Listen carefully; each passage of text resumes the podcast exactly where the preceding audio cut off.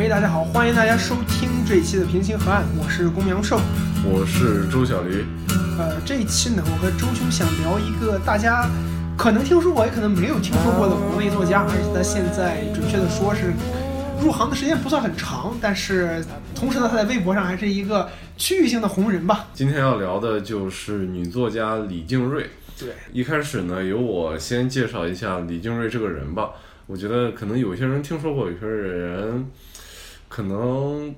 他的可能关注过他的微博号，叫什么什么什么岛。对，原来叫做阿花的伊萨卡岛，后来这个号被封了，然后又建了一个李金瑞的伊萨卡岛。我由于过于不关心政治，所以并没有关注他的微博。嗯，他的微博上和文学有关的东西其实并不多，对，更多东西都是关于政治、意见人士、民主进程和。女权主义这些话题，咱们就不展开说，不就这些议题展开说了，因为，嗯，这些话题通常来说是不被允许公开讨论的。咱们主要还是要聊文学。嗯，他同时呢还是一个非常，在我看来非常有才华的作家。他写的书《微小的命运》被去年，呃，单独和呃豆瓣阅读的很在业内很有影响力的一个奖叫书店。呃，书店文学奖，他那本书《微小的命运》就成为了，呃，就得奖了。呃，现在在各大书店都应该买到这本书。对，不过我个人觉得呢，李静瑞的文学水平，我个人是不太看好的，以至于我都开始有点怀疑这个书店文学奖是不是一个圈子文学奖。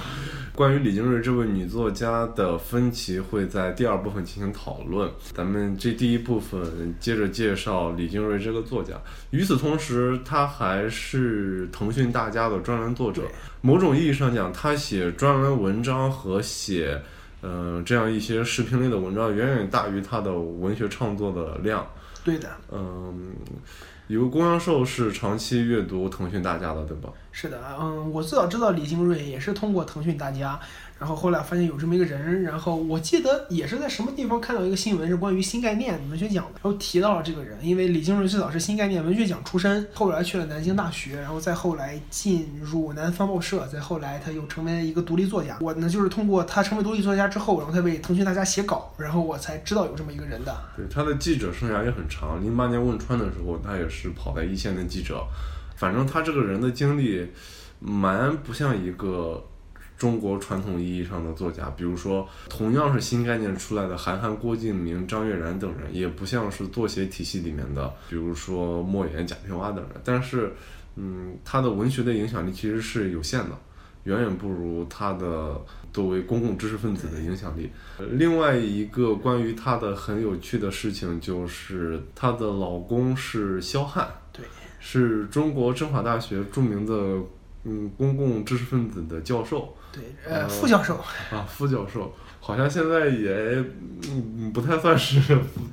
呃一线的教职人员了，好像他被下课了，怎么样？对，反正这个事件也很复杂，我们也没有仔细关注过。但是这个这对夫妇的政治观点，以及他们在大众媒体上展现出来的公共知识分子的形象，也是很值得探讨的一个话题。我们会在第三部分进行讨论。对。那我们要不要先说说我们各自阅读李静瑞都阅读了他的哪些作品，以及对他有什么样的观感？对，那我先说吧，就是首先就是我看的李金瑞最早是他腾讯大家上的一些作品，他现在也在腾讯大家上更新一些文章，但是更新的不那么多了。然后再就是我看过他的《旅美游记》，就是他去美国，他一三年还是一二年的时候曾在美国做过一年的访问学者，和肖汉一起。呃，据说他们两个那时候属于公费流放，因为国内开始收紧舆论，而这两个人就因此去纽约做了访问学者。然后他在那一年的纽约的这些生活经历呢，他把写成了一本书，就是《愿你的道路漫长》。而这个《愿你的道路漫长》这个书名呢，据说和他的那个伊萨卡岛的那个微博名是出自同一首诗。至于哪一首诗具体是什么，我有点忘了，大家可以去查一下。呃，因此我看过的李金瑞的主要作品都是他的散文，呃，以及他还给他的微博写过一些或长或短的，有可能是一段话，也可能一整篇文章的一些内容。这些内容主要和时事评论以及他们自己的政治观点有关。很多这些内容呢，就是没有办法作为完整的文章出版，或者说是在腾讯大家那样的网络媒体上发出来的。呃，但是发在微博上我也都看了。嗯，我对于李金瑞的阅读。也是从互联网开始的，但不是腾讯大家，我是看到他的微信公众号发表的一篇言情小说，就是他是一个就是中国文艺女青年非常喜欢的一个男演员的迷妹，那个男演员叫黄轩，可能有些人不知道啊，黄轩反正就是那种很有个性，也很文艺，完了微博上也挺挺能发言的这么一个小帅哥吧。然后他就以黄轩的形象为男主角，意淫了这样一个在泰国发生的故事。嗯，小说的名字叫《黄房子》，我也给公羊兽看过。是，但是我看完之后不得要领。啊，对，《黄房子》可能就他随便写写，然后就不写了，呃，仅此而已。然后我就关注了他微信公众号，进而也看到了他的那些散文、杂文、时政评论文章，然后又去找了他的两部小说来看，一部是叫《小城故事》。呃，是一个短篇小说的集，那个我是非常非常喜欢的一本书。呃，另外一本是《小镇姑娘》，是一个他早期的很不成熟的中篇或者说是长篇小说，讲两个姑娘的命运等等等等。他小说中持续展现出来的底层关怀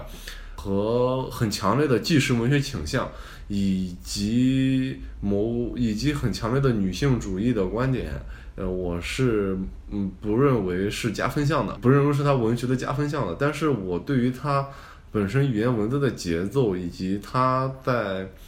呃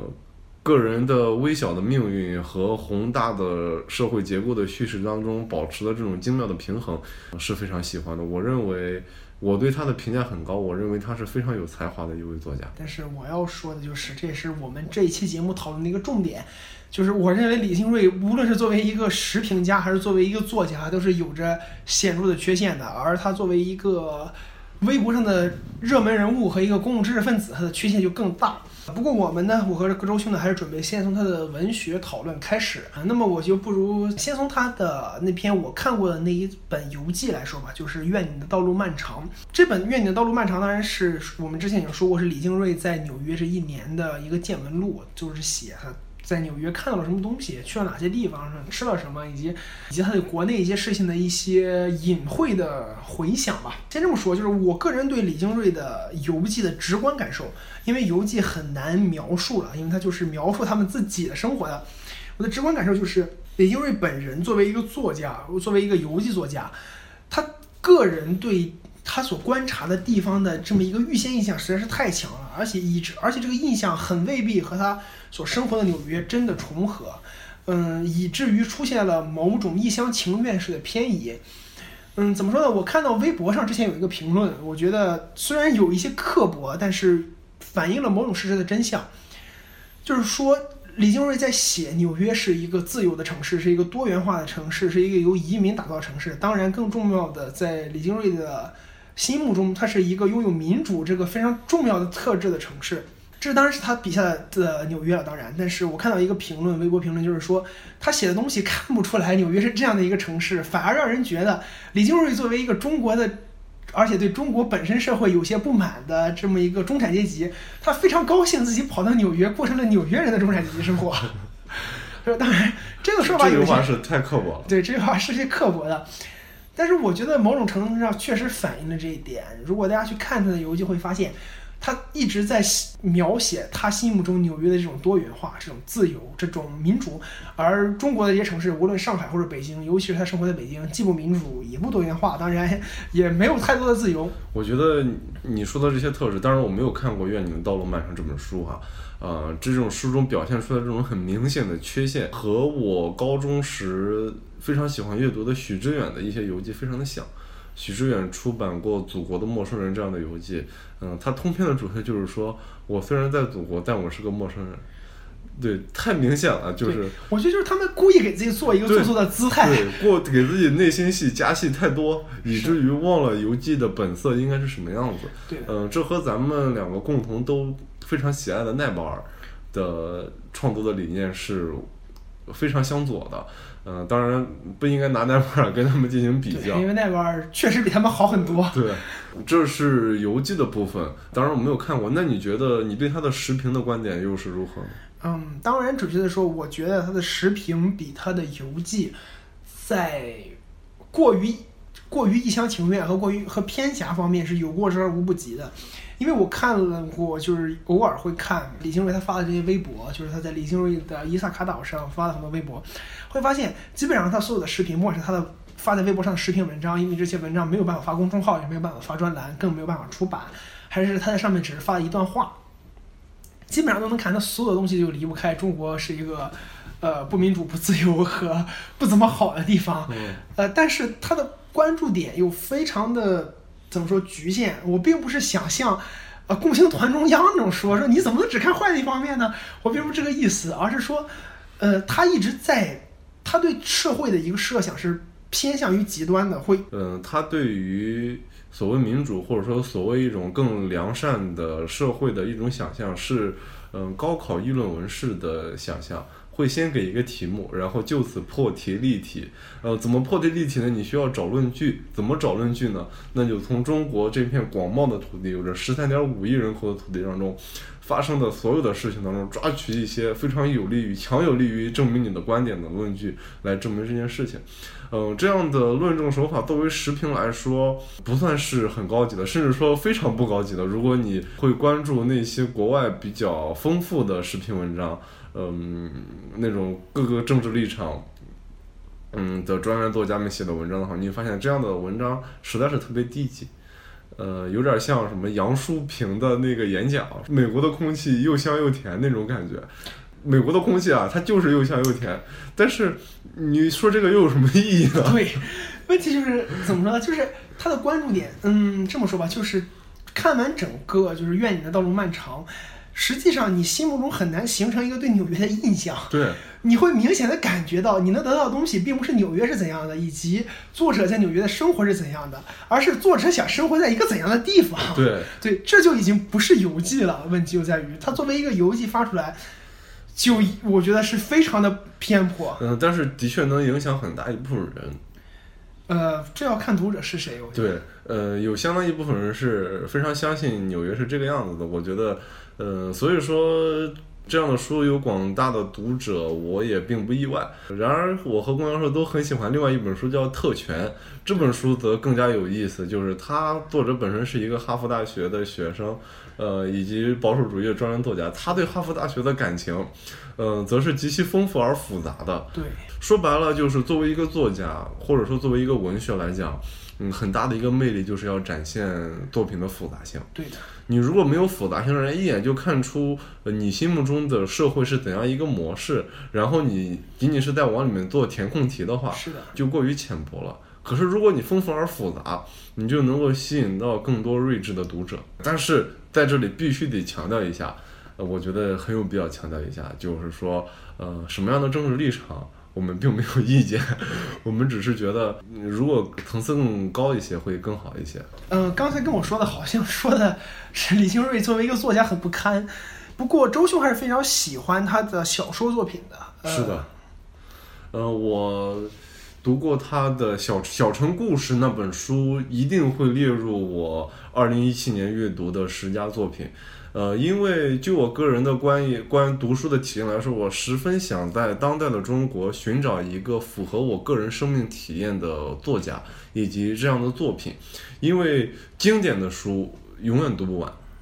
呃，著名作家的书太多太多，能够读一辈子，但是能够如实反映当代中国，呃。不好意思，我得修正一下我的观点。能够反映很符合我的期待的当代中国的作品，嗯，却很少。呃，经历和学习背景都与我极其相似的张悦然同志，呃，他写的简却和却仍然是那种嗯，和贾平凹、莫言一样的，一定要从建国后开始写起的这样一个，其明明是一个讲青春文学的故事，讲当代中国的当代青年人困惑的故事，却一定要从文革写起。我不明白这是为什么，因为很明显，当代的中国是与过去的中国是两个完全不同的社会，至少在不同代人的印象和生命体验当中是完全不同的。嗯，可是我没有体现在很多文学作品当中，我没有看到过这种不同，仍然是用同样的写作方法来写作的。嗯，这也可能是张悦然为什么会遭到作协的这么多老老同志们的喜爱的原因吧。以及同样是七零后作家，嗯，非常招人喜爱的阿乙，嗯，读者也很多。我但是我并没有从他身上看到过，嗯，除了阿乙的私人经验以外的东西，我并没有看到中国。对我个人也看过非常多的阿乙，大约两本，他的两本，一个是我看见鸟了，还有另外一本短篇两本短篇小说集。呃，总的来说，我觉得阿乙在某种程度上和余华非常像，他们不管是语言风格，还是说他们的小说的组织结构，我感觉他都和余华有一种出奇的神似。应该和说和余华早期的作品非常的像，但是他们的缺点也是非常的神似，就是我认为就是两点，第一点是，呃，它的主题是非常模糊的，对，而且它的主题。实际上和中国本身这个社会的契合度，我觉得是值得商榷的。而第二点就是，他的小说作为一个故事，或者说作为一个小说作品，它的推进力存在严重的问题。无论是阿乙的那些小说，就是阿乙写过很多，我记得他有一个关于凶杀案的，叫什么来着？嗯，我不太记得清了。对我看的阿乙的短篇小说，还有包括余华的早期一些作品，包括什么十八岁出门远行，还有他甚至他早期的活着。本质上都没有一个足够强的推动力，事件实际上是一件一件一件的发生的，然后事件往前滑动，而在这个过程中，主角某种程度上成为了一个被动的事件的经历者，对，或者说是一个社会的观察者，而主人公在这个过程中并没有什么自己的行为，没有能动性，自然他也就没有什么自己的主观看法，他。和外部世界也没有任何联系，对，尤其是他和中国也没有任何联系，对我认为这对于一个作家来讲，这是一个极大的缺陷，是的。呃，我记得你还提过有个犹太作家，呃，他有一批犹太作家，他无论写什么，呃，那是怎么回事？对，呃，就是刚才说到，就是说张悦然写中国，还有包括中国现在当代很多也是七零后、八零后作家，包括最近涌现出来的徐则臣或者说是陆内等等这些人，他们似乎都仍然沿着呃贾平凹还有。莫言铺出来那条路往前走，就是我们从祖辈写起，然后从四九年写起，或者说是从文革写起，然后我们往后写。对，呃，这个东西在美国其实有这么一批人呢，就是美国那些有趣的犹太作家，他们包括像德国诺贝尔文学奖的索尔贝楼，以及得过普利策奖的马哈默德，以及保罗奥斯特，以及多克托罗。这些人他们都有一个共同的身份背景，虽然他们出生年代差了可以五十年，因为有人是一九一几年出生，而有人一九五几年出生，但是他们所有这些人都是东欧犹太移民的背景，然后他们基本都出生于纽约，他们都是。以至于他们所有这些人，虽然他们出生的年龄可以差将近五十年，但他们永远是从都做到了纳粹的迫害。是的，他们永远是从我的爷爷这个因为受到迫害，从欧洲从东欧跑到纽约来，然后白手起家，从这个犹太街区白手起家开始。这就让人觉得，OK，你们都是这样的人，但是我不是一个犹太移民啊。对，你们一再的跟我说这个有什么意义呢？对，所以说这样的写作方式可能会有特定的读者。但我觉得并不是那个读者，并不是我，对。而对，我觉得这个事情对于中国来讲就更加的有意思，就是因为如果你说美国是个移民社会也，好，我爷爷不是这个，我爷爷是中国人，所以说我看看这个犹太人的移民故事还有点意思。那如果我们的祖辈都经历过类似的事情，而您写的这个还不是一手资料，那我觉得写的水平还值得商榷。我们为什么看？草上听祖辈讲故事？对呀。对，所以说这种文学的创造力，我觉得是存疑的。当然，我觉得可能也和当代中国社会变迁太快，而且尤其是在快速的经济发展过程当中，文学对于整个社会发展来说，其实是不太重要的一件事情。呃，所以说大量的作家，已经功成名就的作家，他无法理解当代的社会。呃，大量没有。嗯，功成名就却有希望成为厉害的人的作家，都去创业写微信公众号、办自媒体了。当然，最近好像也被封了哈。嗯，有关系。嗯，比如说《余华的第七天》可能是一部对他来说很糟糕的作品，但仍然可以说，嗯，在对当代中国的观察上，也是达到了第一档的层次。对，因为我们的第一档还是比较低的档。对，这其实这是一件非常令人遗憾的事情。可是当我读到李清瑞的时候，我发现呃，李清瑞是一个可能，或者说他有才华。首先他长期。